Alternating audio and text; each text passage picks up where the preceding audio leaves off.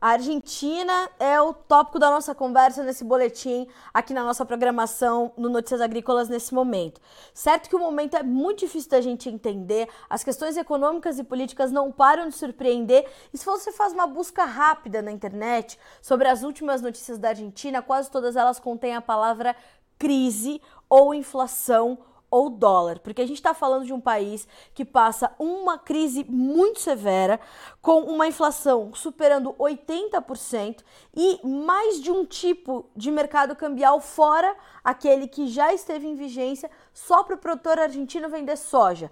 Era o dólar, soja. Agora tem outras variáveis do câmbio e a economia continua completamente confusa. O quanto disso é reflexo da política? É isso que a gente, claro, vai tratar com o professor especializado em economia internacional, geopolítica da ISPM de São Paulo, professor Leonardo Trevisan. Professor, boa tarde. Seja bem-vindo mais uma vez a este portal. É sempre um prazer receber o senhor. Bom, bom Bem-vindo bem a vocês também. Muito obrigado pelo convite. Boa tarde a todos. Professor, o senhor está tão confuso quanto eu, claro que com muito mais clareza para enxergar os fatos. Quando a gente pensa na Argentina, é realmente um momento bastante sério o que vive o nosso país vizinho? Ah, não há dúvida nenhuma. Você tem toda a razão. Ele, é, ele, ele, ele vive uma crise que é mais ou menos uma crise anunciada, e é uma crise do qual a gente pode dizer, até de uma forma triste, que eles estão acostumados a essa crise. A crise é repetitiva. A crise tem os mesmos perfis, só que cada vez mais agravada. Né? O, o, qual é a essência da crise argentina? Né? A Argentina tem de fato, uma crise cambial. A Argentina não tem dólares. Né? Você vai me perguntar como é que um país né, que tem um potencial exportador da Argentina, né, que pode exportar, inclusive, até petróleo, a Argentina tem, tem uma miríada, né? como é que está sem dólar? Bom, aí a gente precisa entender melhor tudo o que acontece no contexto argentino. Para a gente entender que, o, que a Argentina hoje tem, é inacreditável, pode parecer mentira, né? A Argentina hoje tem 15 tipos diferentes de dólar. Eu vou repetir porque as pessoas podem duvidar. 15, 14 mais um. Né? Ela tem dólares específicos para cada situação. Né? Por exemplo, uma determinada banda de música, né, a, a, a Coldplay, ela queria fazer um, uma turnê pela Argentina. E aí essa banda desistiu da turnê porque ela teria que operar no dólar paralelo. O dólar paralelo na Argentina, o dólar oficial vale 149 pesos, o dólar paralelo vale em torno, em, numa faixa, dependendo do arbolito que você for, entre 280 a 305, mais que o dobro. Né? Quando você olha para isso, a banda disse: não vou, né? não, não posso, não vai compensar, porque eu vou ficar com a metade do dinheiro em dólar. Né? Qual foi a solução? Um dólar especial para a banda. Para a banda, nós temos um dólar que vale 200 pesos. Então, aí a banda achou que era vantagem fazer os shows. Você vai me perguntar por que, é que o governo argentino fez isso? Bom, ele precisa, porque cada show que essa banda vai fazer pelo interior da Argentina, ele movimenta a cidade, gera uma série de negócios, serviços. Tá, tá bom, mas o quadro real é que ela atende a circunstâncias específicas. Nós temos um dólar na Argentina que se chama dólar Netflix, que é o dólar para pagar streaming de TV. Nós temos dólares na Argentina, o dólar Qatar. O dólar Qatar é o dólar específico para quem vai viajar para o Qatar para a torcida da Copa. É claro que uma situação como essa, ela pode ser assim brincalhona, mas ela é reveladora de que o Estado argentino está numa situação pré-falimentar. O quadro, para sermos claros, o Estado argentino tem anunciada uma reserva em torno de 41 bilhões de dólares. Essa reserva não é real, não é? Não é isso mesmo. Essa reserva está toda ela uh, afiançada em diferentes situações. Reserva efetiva da Argentina é em torno de 2 bilhões de dólares para você ter uma ideia do que nós estamos falando, até o final do ano, a Argentina tem compromissos de 5,8 bilhões de dólares só do tranche da dívida anterior, da dívida daquele acordo com o Fundo Monetário Internacional. Então não tem dólar, não tem dólar para fazer esse pagamento. É claro que o default está, o calote, para falarmos a palavra menos educada, o calote está na vista. É? é nesse contexto que a Argentina faz o que pode e o que não pode para economizar dólar. E como as pressões da sociedade existem, como a da banda de música, ela libera negociando caso a caso. Esta situação é reveladora de uma crise cambial que será muito complicada para a Argentina, porque as portas de renegociação e de reinvestimento na Argentina vão se fechando. Fora tudo isso, é evidente que nesse quadro a inflação na Argentina está chegando a três dígitos. Né? A inflação, com certeza, até dezembro baterá em 102 a 110%, variando a forma, variando a casa que está fazendo o cálculo. É nesse contexto que, sem dúvida nenhuma, o governo argentino espera a eleição do ano que vem. Olhe quantos fatores de crise. Né? Se nós comentarmos aí o mundo político argentino nesse contexto, então nós vamos ter um quadro ainda mais preocupante. Nossos vizinhos estão, eh, de alguma forma, desesperados com isso? Não me parece. É? Eles estão bastante, entre duas aspas, acostumados a viver nesta situação e nós temos que ter clareza que a Argentina tem uma espécie de saída é? Voltada para negociações muito ativas com a China. Isto é uma realidade também. É? Então, todo esse quadro nos faz, de alguma forma, olhar para o nosso vizinho e pensar, e aí é o nosso ponto maior, qual será o futuro do Mercosul, desse nosso sócio latino-americano. Maravilha. Uh, professor, o quanto disso é, chega à economia global uh, e distorce as coisas e as projeções, as perspectivas? Porque é, um país, é, quando a gente olha pelo menos para a América Latina, entende a importância, pelo menos histórica e e financeira da Argentina foi importante.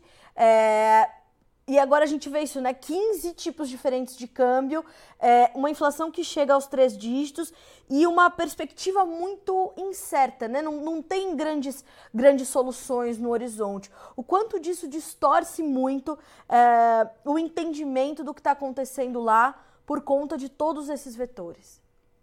Ah, esse é o ponto, né? Nós temos uma visão da Argentina que é uma visão a partir do lado de fora da Argentina, uma visão de que a Argentina está em crise iminente, que o mundo vai acabar na Argentina. Só acredita nisso quem conhece menos a Argentina. Né? Porque não é isso que vai acontecer. Nós temos esse quadro, provavelmente é, é, bastante provável que a Argentina, no ano que vem, com a crise, entre num processo de default, entre num processo de calote, para evitar ainda uma situação pior com a crise cambial. Mas a Argentina, de certa forma, tem. Este é o ponto que nós temos que ter sempre presente. Né? Não é possível saber quanto é a quantidade de dólares internamente na Argentina que dormem sob o colchão. Né? Sim. O governo faz essas pressões todas com o dólar e fez, inclusive, pressões com o, o cartão de crédito, é uma outra situação, uma outra pressão, com a ideia de que o argentino médio, o argentino comum, desenter, des, desenterose, de, de, alguma forma, tire do seu tesouro particular, né? libere esses dólares para um, um consumo normal. Né?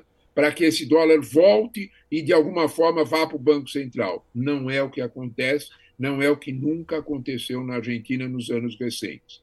Fora isso, nós temos que ter bastante clareza que o próprio Fundo Monetário Internacional estima que a Argentina tenha entre um ou dois PIBs do país fora da Argentina, em dólares estocados em bancos, em diferentes situações, entidades privadas. Em outras palavras, cada exportador da Argentina reserva uma parte desse dinheiro e, de, e não internaliza, ele deixa fora do país.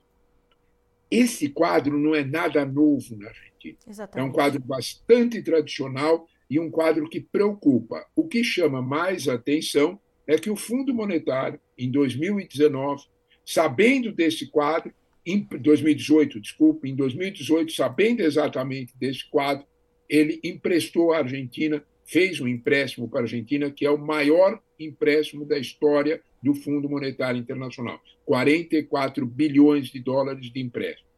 O que agravou a crise, depois o que agravou a situação. Por que o Fundo Monetário fez isso? Por que fez essa aposta? Porque fez uma aposta. Né? A aposta era de viabilizar a economia argentina muito mais para um lado, vamos dizer deste modo, por uma aproximação com os bancos internacionais, com os bancos, principalmente os bancos norte-americanos. Não foi o que aconteceu. O eleitor argentino preferiu uma outra situação, que foi a vitória de Alberto Fernandes com Cristina Kirchner, e esta situação é devolver à Argentina aquele quadro anterior que é um quadro de apostas sucessivas, em, de algum modo, em crises cambiais que ficam no limite e a Argentina sobrevive com esse quadro. Uh, quanto tempo isso vai durar? Impossível dizer. Provavelmente nós teremos um default na Argentina, teremos uma situação de mais crise e tudo vai depender da próxima eleição. No ano que vem, a Argentina tem eleições presidenciais. Tudo no país gira em torno disso. Ah, não é nenhum segredo, e o próprio Financial Times já escreveu isso em editorial. A Argentina está em suspenso e tudo o que eles esperam é aguentar até a decisão eleitoral do ano que vem, em março do ano que vem. É tudo que é maio do ano que vem, é tudo que eles, que eles imaginam. Chegar até as eleições, se for possível, sem default, com sem calote. Esse quadro é um quadro que fica muito mais preocupante, porque ele é possível de ser sustentado quando as exportações têm preços bons, não com as perspectivas do ano que vem, são perspectivas bastante recessivas. O mundo inteiro aposta nessa numa, numa situação de menos, de mais recessão e com alguma crise, principalmente de preços, em vários produtos, não só nas commodities. Nesse quadro, o, a hipótese de uma se chegar até a eleição, fica ainda um pouco mais difícil. Professor, eu ia perguntar para o senhor qual, qual a, a interferência política sobre esta crise econômica. O senhor me respondeu brilhantemente, como sempre, uh, e principalmente quando o senhor traz essa declaração do Financial Times falando que a Argentina está em suspenso. A Argentina poderia olhar para uma outra saída, que é o próprio agronegócio, que daí vou entrar no nosso mérito principal, que é a questão do agronegócio, porque uma matéria do site Infocampo, que é um site muito respeitado lá pelos produtores rurais, diz, é, fez uma, uma nova conta né, sobre as retenções ou as, né, os impostos que ficam para o governo daquilo Sim. que é exportado pelos produtores argentinos. A gente está falando cerca de 60% do que se gera por hectare fica para o governo. Isso é mais que um sócio. Né, um sócio majoritário, né, professor? Uh, e a Argentina tão logo assumiu a chapa de Alberto Fernandes mais Cristina Kirchner, eles já elevaram, né, já voltaram aos índices de retenções que Maurício Macri vinha reduzindo gradualmente, como foi uma das suas promessas de campanha. Assim o fez, tão logo assumiu, mas né, logo que saiu também e uh, Kirchner e Fernandes assumiram, tomaram então logo conta de, de re reassumir essas, esses patamares anteriores. Como é que o senhor vê a produção agropecuária argentina no meio desse turbilhão?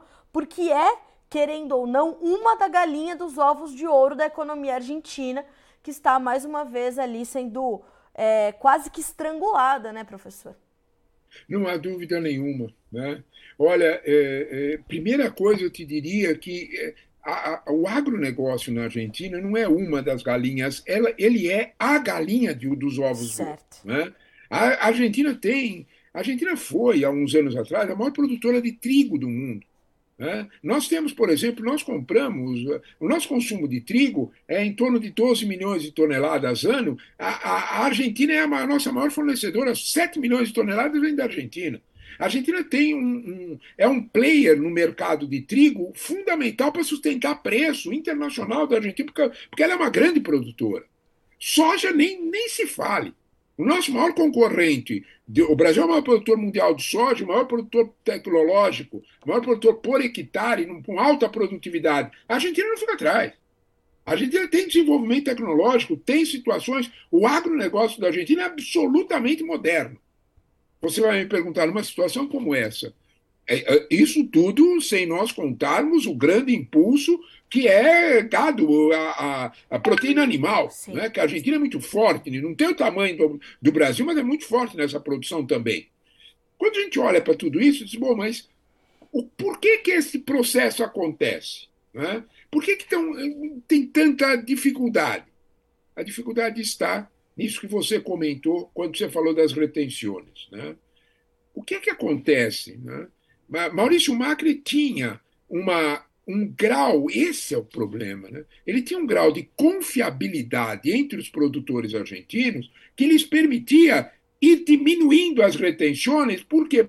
Por que, que você faz retenção? Para fazer alguma internalização, colocar no mercado interno o dólar que está saindo. Esse é o objetivo. Exato. Ora, se você faz isso, se você precisa fazer isso no nível que a, que a, a dupla Fernandes Kirchner, Cristina é obrigada a fazer, chegando a 60%, é porque a confiabilidade é baixa, minha cara. Sim. Esse que é o ponto. O, o produtor argentino diz: olha, é, eu não vou confiar em pôr meu dólar aqui, eu não sei o que vocês vão fazer. Esse quadro é um quadro que preocupa, porque de alguma forma deixa o Banco Central argentino no mato sem cachorro, para usarmos uma expressão bem nossa. Né? Ele não tem outra saída. Exato. Aí ele faz a retenção, a, a retenção obriga o produtor argentino a fazer jogo brutal para encontrar melhor preço, para aguentar o que impede o replantio, o que impede a nova safra, Sim. que torna mais cara a nova safra. Esse quadro todo, sem dúvida nenhuma, ele bate numa decisão política. Aquilo que nós todos sabemos, a decisão econômica não é econômica, ela é sempre política. E o, o, grau político dessa decisão ele esbarra no padrão de confiabilidade. A, o, o, o, governo argentino não tem o grau de confiança para que não precise fazer as retenções, que tanto prejudicam a, a, a realidade econômica argentina. Esse quadro, infelizmente, com o avançar dos processos eleitorais, para o ano que vem, nós temos situações bastante complexas. O mundo político argentino é um mundo de muita disputa, como todos. Mas, no caso específico do mundo argentino, há um desequilíbrio, porque há uma concentração de poder político em torno do partido, do ex-partido peronista, dê o nome que se quiser, em torno, essencialmente, da figura de Cristina Kirchner. É, o quanto essa eleição vai premiar novamente, se nós olharmos, por exemplo, as recentes trocas de ministro, agora, há três semanas atrás, Alberto Fernandes fez um ato de ousadia e trocou três ministros. Né? O ministro do Trabalho, o, o, o ministro da, das Mulheres e o ministro do Desenvolvimento. Os três no mesmo ponto ele queria, de alguma forma, recuperar algum controle político para exatamente ver se recuperava alguma possibilidade de ter o seu governo eh, com um rumo. O motivo é que esses ministros eram bombardeados diretamente por Cristina. Todo santo dia, toda hora. É, o quadro é de tensão política permanente. Isso num lado. Há uma notícia bastante forte, é o Clarim de, de domingo noticiou os movimentos de uh, Maurício Macri para voltar. É importante. O, o, o, o, governador de Buenos Aires também movimenta-se nessa direção. Se, se, se, houver algum consenso para enfrentar o, Cristina, para enfrentar o kirchnerismo, que, que seja viável economicamente, viável politicamente, a economia argentina vai respirar. Se não for assim, vai ser bastante problemático os próximos meses, eu não tenho nenhuma dúvida. Eu já tinha me surpreendido, professor. O senhor citou a força da pecuária argentina, né? Cristina Kirchner já promoveu uma falência dos pecuaristas quando foi. É, quando, quando outrora esteve no poder, não satisfeita, voltou para fazer a mesma coisa. E o que eu percebo, que os números são alarmantes, porque a gente está falando do menor consumo de carne bovina pelos argentinos em 100 Sim. anos. num governo onde o senhor Alberto Fernandes prometeu a volta do churrasco muito se assemelha ao que ao discurso que ouvimos aqui no Brasil, mas a, a nossa conversa é sobre a Argentina. A gente está falando da menor quantidade, estou aqui com os dados, da menor quantidade de consumo de Sim. carne desde 1920. E quando a gente pensa no argentino comendo menos carne bovina, que é parte, inclusive, da tradição argentina, da alimentação básica do argentino, é, é um dado alarmante e preocupante porque sinaliza que as preocupações são muito mais profundas do que nós podemos ver, né, professor? Sem dúvida nenhuma. Se você observar, e eu acho que a carne é o sinal mais grave, em torno de 24 quilos, é uma das mais baixas da história da Argentina, em 100 anos. A, a, o que mais tem me preocupado é, são o crescimento dos índices de pobreza. A Argentina está hoje com 38%, eu vou repetir o número, 38% da sua população cruzando a linha de pobreza. Ela está com aproximadamente 18% da sua população na pobreza absoluta. O Brasil tem números melhores, para você ter uma ideia do que nós estamos falando. A Argentina era um país absoluta, porque ela é um país muito menor. A Argentina tem 44, 45 milhões de habitantes. A Argentina é do tamanho do estado de São Paulo. A gente precisa entender isso.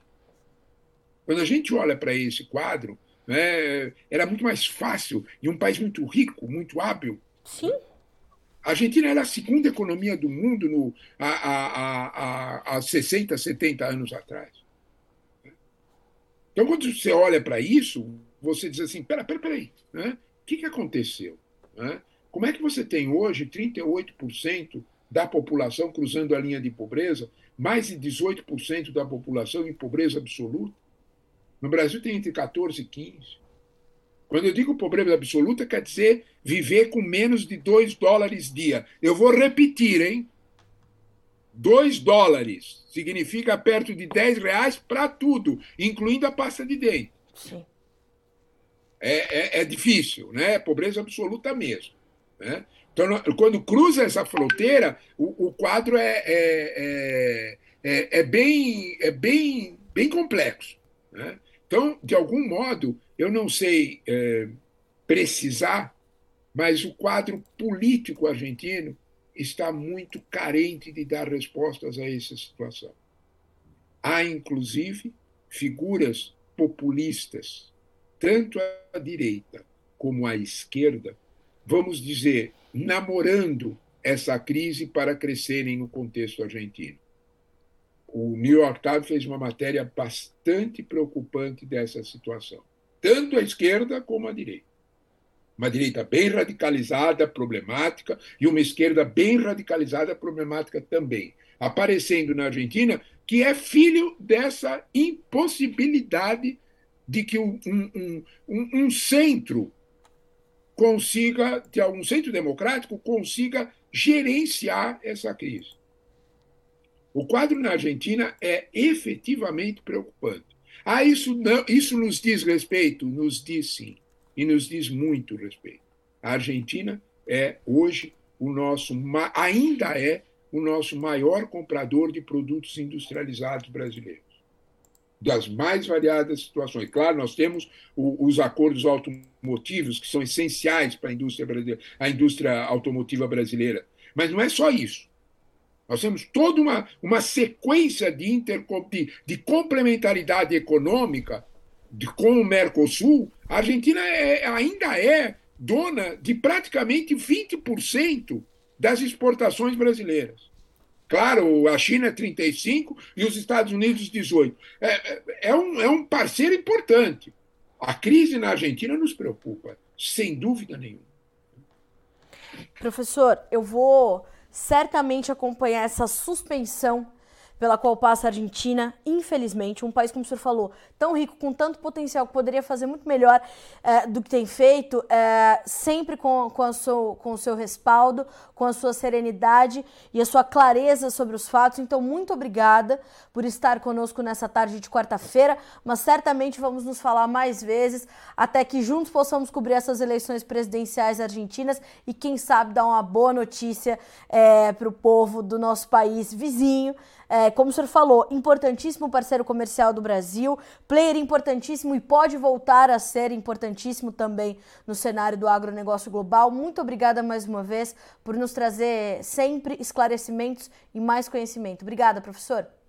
Obrigado a vocês pelo convite. Uma boa tarde a todos. Boa tarde, professor. Bom trabalho.